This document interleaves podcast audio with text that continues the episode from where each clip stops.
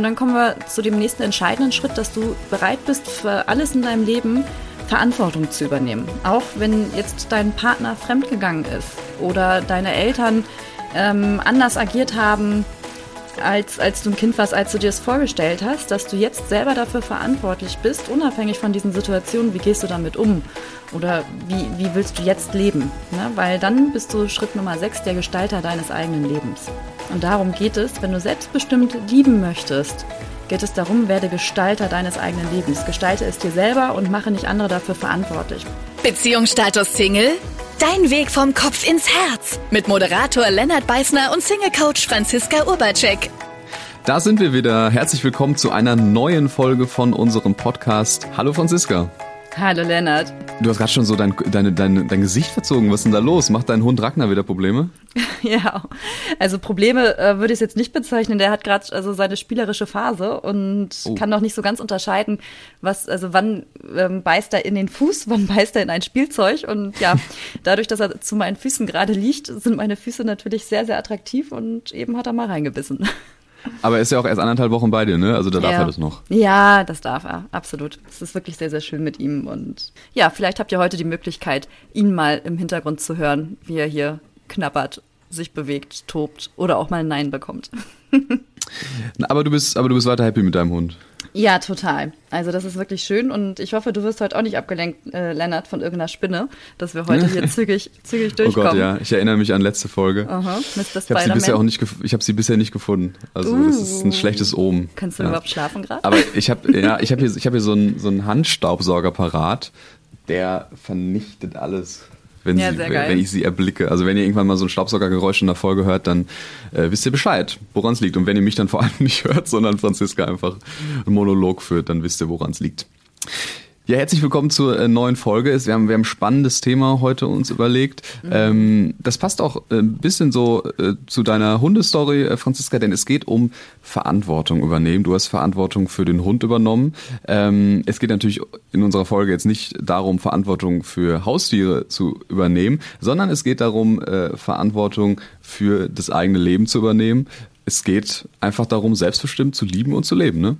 Absolut. Und du hast es schon eben also gut wiedergegeben, um ein selbstbestimmtes Leben zu führen oder auch selbstbestimmt zu lieben, braucht es den Standpunkt, dass wir Verantwortung für uns selber übernehmen. So unbequem das manchmal ist. Und darum geht es diese Folge. Wir haben sechs Schritte, die dazu führen, wie du besser oder mehr Selbstbestimmtheit in dein Leben reinbringen kannst. Warum ist das denn so problematisch oder so schwierig für uns, dass wir Verantwortung übernehmen? Mm, also was immer sehr interessant ist, also das merke ich immer bei meinen, meinen Kunden, bei meinen Coaches nenne ich sie auch ganz gerne, dass wenn jemand mit mir startet, ähm, erzählt er mir natürlich immer seine aktuelle Situation, wo er gerade steht oder wie es ihm geht. Und in der Regel sind es ähm, so Aussagen wie zum Beispiel, es gibt ja gar keine guten Männer mehr. Wie, wie soll man da denn noch jemanden finden? Oder ähm, ganz ehrlich, ich bin total datingmüde von den ganzen Online-Dating. Ich habe gar, kein, gar keine Lust mehr und die anderen sollen es mir irgendwie machen. Ne? So in die Richtung, jetzt hört ihr vielleicht Ragnar, der spielt hier gerade jetzt mit seinem, seinem Knatschezeug. Ragnar, es wird gerade interessant. Ja, Lenk uns doch nicht an. vielleicht nehme ich ihn das kurz weg. Komm mal her. Ähm, also es sind also das sind Aussagen oder also es gibt auch so Aussagen wie also wenn ich dann mal frage, was, was denkst du denn über den anderen oder sowas, äh, alles, alles verlogene Männer oder alles, äh, die Frauen sind so krass zickig, ne? Und das sind alles immer Geschichten interessanterweise.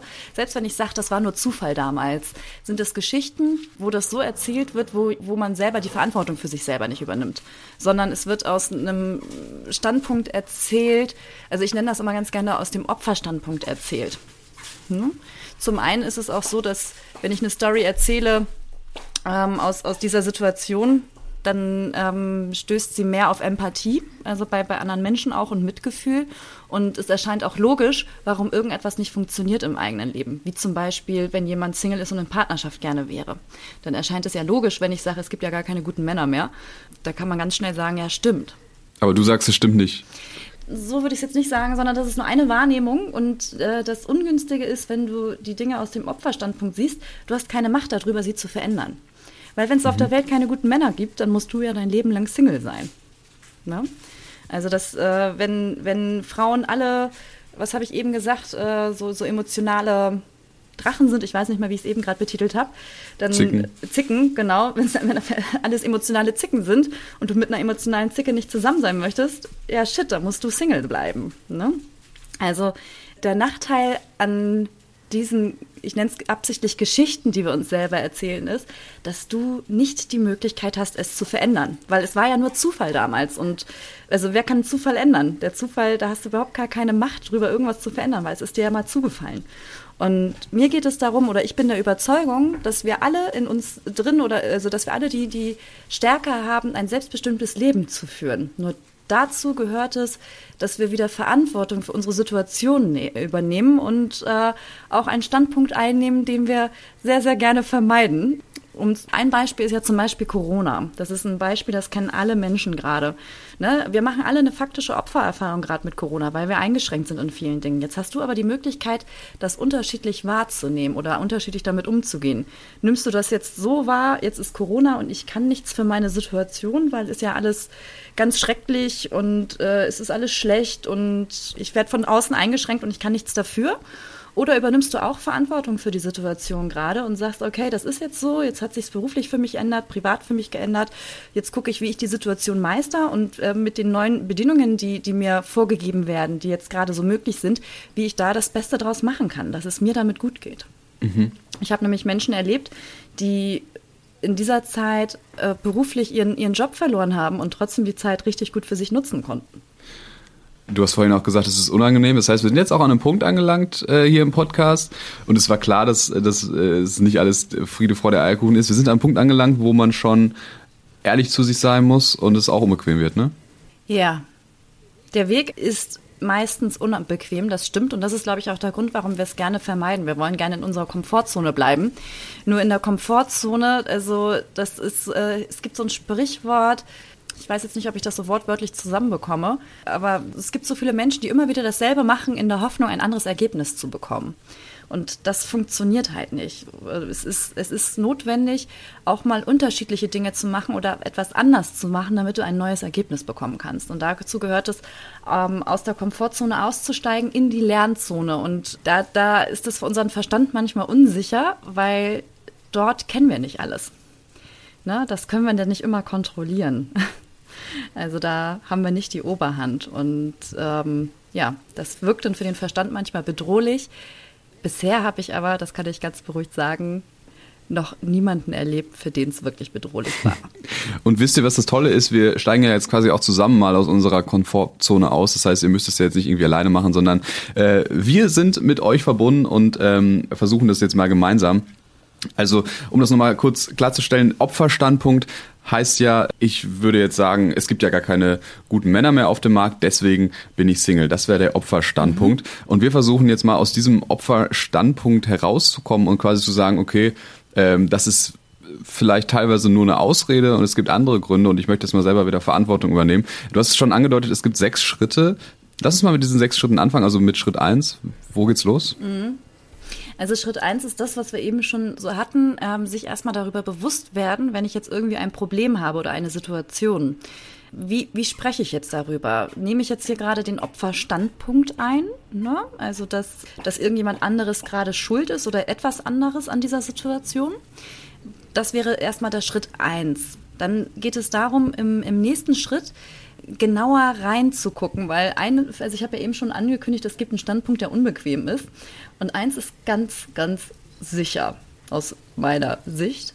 Jeder, der sich als Opfer wahrnimmt, ne? also ich meine damit nicht die faktische Opfererfahrung, wenn jemand mal einen Überfall erlebt hat oder was auch immer, sondern ich meine hier ähm, den, den emotionalen Standpunkt einnimmt, dass jemand sich als Opfer empfindet. Weil selbst wenn, wenn jetzt zum Beispiel ein Paar sich trennt, ist das eine faktische Opfererfahrung erst einmal, weil man verliert ja einen Menschen. Äh, da ist eine Bindung, die geht zu Ende. Nur wie lange du darüber traurig bist oder wie lange du daran festhältst an dieser Beziehung, das liegt in, in deiner Verantwortung. Ne? Also möchtest du auch noch fünf Jahre später der oder diejenige sein, die sich nicht mehr auf jemanden Neues einlässt, weil damals du dir die Hand verbrannt hast mit deiner alten Partnerschaft quasi. Dann sprichst du aus dem Opferstandpunkt. Ja, dann, äh, und darum geht es, sich bewusst zu machen, über die Situation und dann zu gucken, wie hast du diese Situation mit verursacht oder wie hast du es heimgezahlt? Was ich nämlich sehr häufig beobachte, gerade wenn jetzt sowas ist wie eine Trennung. Ja, jetzt ist da eine Trennung. Der oder diejenige hat das als sehr schmerzhaft empfunden und lässt sich nicht mehr auf jemanden Neues gerade ein. Ne? Also hat, hat sich runtergefahren oder wie auch immer, weil es irgendwie gefährlich ist, sich wieder auf eine Frau oder auf einen Mann einzulassen. Dann könnte man daran sehen zum Beispiel, dass das eine Art und Weise ist, wie du zurückschlägst. Weil der andere oder zukünftigen Menschen, die in dein Leben treten könnten als potenzielle Partner, kriegen dich nicht mehr. Mhm. Also schau an, was ist deine Täterschaft in dieser Situation. Das ist schon Schritt zwei das, jetzt, ne? Das ist Schritt zwei. Mhm. Und das ist äh, der unbequeme Part, zu schauen, was hast du getan, dass diese Situation so passiert ist? Was hast du verunmöglicht? Ne? Also letzte Woche habe ich zum Beispiel gerade gehört, ähm, ich bin unglücklich oder ich bin unglücklich als Single, weil meine Eltern das damals verkackt haben. Was verkackt haben? Ja, die Erziehung verkackt okay. haben. Ne? Also, weil, weil die damals so waren, bin ich heutzutage Single. Ich bin jetzt beziehungsunfähig und so weiter deswegen. So, das ist jetzt eine Geschichte aus dem Opferstandpunkt. Mhm. Aus dem Täterstandpunkt könnte man sagen, um meine, meinen Eltern den schwarzen Peter zuzuschieben, bin ich Single und mache sie dafür verantwortlich. Mhm. Ne? Also das wäre dann quasi die, die andere Geschichte. Oder ich zahle es heim, weil meine Eltern damals so waren, kriegt mich kein, kein Mensch mehr als, als Partner oder als Partnerin, damit sie genau wissen, was die damals falsch gemacht haben. Mhm. Also das ist das Verrückte, wie unser Verstand so tickt, wie, dass wir es immer irgendwie heimzahlen oder mit verursacht haben oder was auch immer dahinter Ist halt einfach bequem, ne? Also man, man kann sich zurücklehnen, man ist vielleicht, man ist zwar unzufrieden, aber kann einfach sagen, okay, es liegt ja nicht an mir, sondern meine Eltern sind schuld. Absolut, absolut. Und ich glaube, das kann jeder mal verstehen. Also auch ich habe meinen Eltern schon öfters mal den schwarzen Peter zugeschoben. Mhm. Äh, Mama, Papa, bitte verzeiht mir. Aber wir haben inzwischen, äh, glaube ich, also alles geklärt, was man klären kann, weil ich für mich entschieden habe, ich möchte ein selbstbestimmtes Leben führen und nicht jemanden anderen dafür verantwortlich machen für mhm. meine Situation. Ja, jetzt haben wir schon zwei sehr interessante Beispiele, die man auf diese sechs Schritte anwenden kann. Also zum einen hatten wir die Trennung, zum anderen jetzt das mit den Eltern. Wenn wir nochmal auf die Trennung schauen, also wir haben jetzt Schritt eins und zwei abgehakt. Lass uns das vielleicht nochmal kurz zusammenfassen. Mhm. Also Schritt eins einfach deutlich werden, okay, also ich spreche jetzt aus der aus dem Opferstandpunkt und das ist letztlich ein Fehler, das muss mir aber erstmal bewusst werden, ne? Das ist Schritt Absolut. eins. Ja. Und Schritt zwei ist es halt, seine eigene Täterschaft anzuerkennen. Was halt interessant ist, also auf diesen beiden Standpunkten zwischen Opfer und Täter, da geht es um Schuld. Wer trägt Schuld? Mhm. Ja? So, und äh, da geht es halt erstmal darum, diese Schuld zu neutralisieren. Und da geht es in den Schritt drei und vier. Da geht es darum, dass du dem anderen verzeihen kannst. Das braucht manchmal ein bisschen länger, deswegen hilft es immer mal mit einer dritten Person auch darüber zu sprechen oder das auch herauszufinden. Nur weil, wenn du ihm verzeihst oder ihr verzeihst, dann hat diese Situation für dich keine Relevanz mehr. Dann kannst du da aussteigen. Und das Gleiche ist, wenn äh, in Bezug auf die Täterschaft, dass du das anerkennst beim anderen auch und dich auch entschuldigst, welche Waffen du gezogen hast, in welcher Art und Weise auch immer. Manchmal ist es eine emotionale Waffe, manchmal ist es eine körperliche Stärkenwaffe oder Sturheit oder hat sich zurückgezogen oder ist eher einschüchternd unterwegs gewesen. Also es gibt verschiedenste Waffen, die wir Menschen so nutzen und da rede ich jetzt von emotionalen also auf emotionaler Ebene eine Waffe oder auf, in der Kommunikationsebene. Ja. Ne? Weil wenn du das machst, also zum einen äh, so eine Situation verzeihst äh, und zum anderen anerkennst, was du damit zu tun hattest, dann kannst du, also kann man aus dieser Ebene aussteigen, aus der äh, Opfer-Täter-Ebene, wo es immer nur um diese Schuldfrage geht. Weil dort kommst du nicht zu einem selbstbestimmten Leben. Da bist du immer in diesem Kreislauf der Schuld. Aber kann es nicht sein, dass es sogar, ähm, bleiben wir mal beim Beispiel Trennungen, dass ich, äh, dass ich mich jetzt trenne von meinem Partner oder meiner Partnerin und ich unterm Strich, und das würden dann auch andere mir so bestätigen, Außenstehende, es wirklich für mich keine Schuld an dieser Trennung gibt? Gibt es mhm. bestimmt auch, oder nicht? Auf jeden Fall. Hast du da ein Beispiel irgendwie, also ein konkreteres? Naja, also äh, wir könnten jetzt das Beispiel nehmen, äh, betrügen. Also wenn mein Partner oder meine Partnerin mich betrügt und ich sie dann verlasse, mhm. dann würde ich behaupten, okay, mich trägt da keine Schuld ja. an der Trennung. Super Beispiel, weil, weil das kann ich, also das, das ist moralisch äh, total anerkannt. Ne? Betrug ist derjenige schuld, der betrügt. Nur was da interessant wäre, ist auch mal herauszufinden, wieso ist derjenige fremdgegangen? Was steckt denn dahinter? Ne? Mhm. Also äh, was, was ich zum Beispiel an Erfahrung gemacht habe, die meisten Männer gehen fremd, weil sie nicht mehr die körperliche ähm, Nähe äh, oder Verschmelzung in Partnerschaft erleben mit, mit ihrer Partnerin. Und die wollen sich nicht trennen, aber sie haben trotzdem das Bedürfnis nach Nähe. Ne? Also das ist so etwas, was bei Männern häufig der Grund ist, warum sie fremd gehen. Bei Frauen ist häufig der Grund, dass sie fremd gehen, weil sie wollen, dass der Mann mal aufwacht mal ein Zeichen geben, weil irgendwie vielleicht alles durchgegangen ist oder wie auch immer. Und da geht es halt auch darum, herauszufinden, wieso ist der andere fremdgegangen. Ne? Also es kann natürlich sein, dass das nichts mit der Partnerschaft zu tun hatte, aber das sind nur die minimalsten Fälle. Und meistens hängt es auch in der Partnerschaft, dass da schon irgendwie was war, warum jemand anderes sich von woanders Nähe, Sexualität, in welcher Art und Weise auch immer holt. Also würdest du unterm Strich sagen, dass bei Trennungen immer beide Personen eine Rolle spielen? Ja.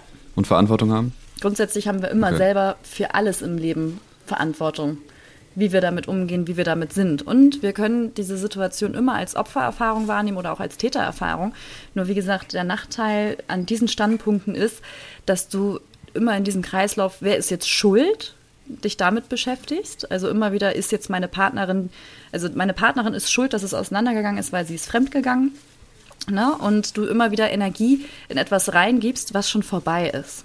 Oder ähm, sagst du, und da kommen wir auch schon zum nächsten Schritt, ich übernehme die Verantwortung also das ist Schritt Nummer fünf. Ich übernehme die Verantwortung für die Situation. Ja, ich trenne mich, weil das passt mit meinen Werten nicht zusammen, wenn jemand fremd geht. Also das, ähm, es gibt ja auch Menschen, die trotzdem zusammenbleiben. Ne? Also es ist ja auch unterschiedlich, wie man damit umgeht. Und ich entscheide mich wieder selber, Gestalter meines Lebens zu werden. Das ist der letzte Schritt. Und gucke jetzt, hier und jetzt, mit welcher Partnerin oder welchem Partner das möglich ist, die Partnerschaft zu leben, die ich mir wünsche. Wir sind jetzt nach Schritt 4 ein bisschen abgeschweift. Lass uns noch mal kurz äh, Schritt 3 und 4 wiederholen. Also das war dann quasi en entschuldigen beim Gegenüber und verzeihen, ne? Ja, also wir können die auch gerne einmal komplett noch mal kurz zusammenfassen.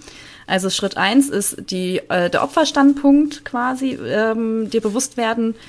Schritt 2 der Täterschaftsstandpunkt. Schritt 3 dich entschuldigen für das, was du dem anderen angetan hast oder wer auch immer das abbekommen hat. Das wäre, das wäre bei einer Trennung jetzt zum Beispiel der Ex-Partner, die Ex-Partnerin? Genau, es kann aber auch sein, die zukünftigen potenziellen Partner, dass die es abkriegen. Ah, ja. Dass du zum Beispiel misstrauisch bist oder eifersüchtig und weil du hast jetzt die Erfahrung gemacht, jemand ist mal fremdgegangen und äh, das willst du nicht, dass dir das wieder passiert und dann reagierst du automatisch irgendwie mit Eifersucht oder Kontrolle oder wie auch immer.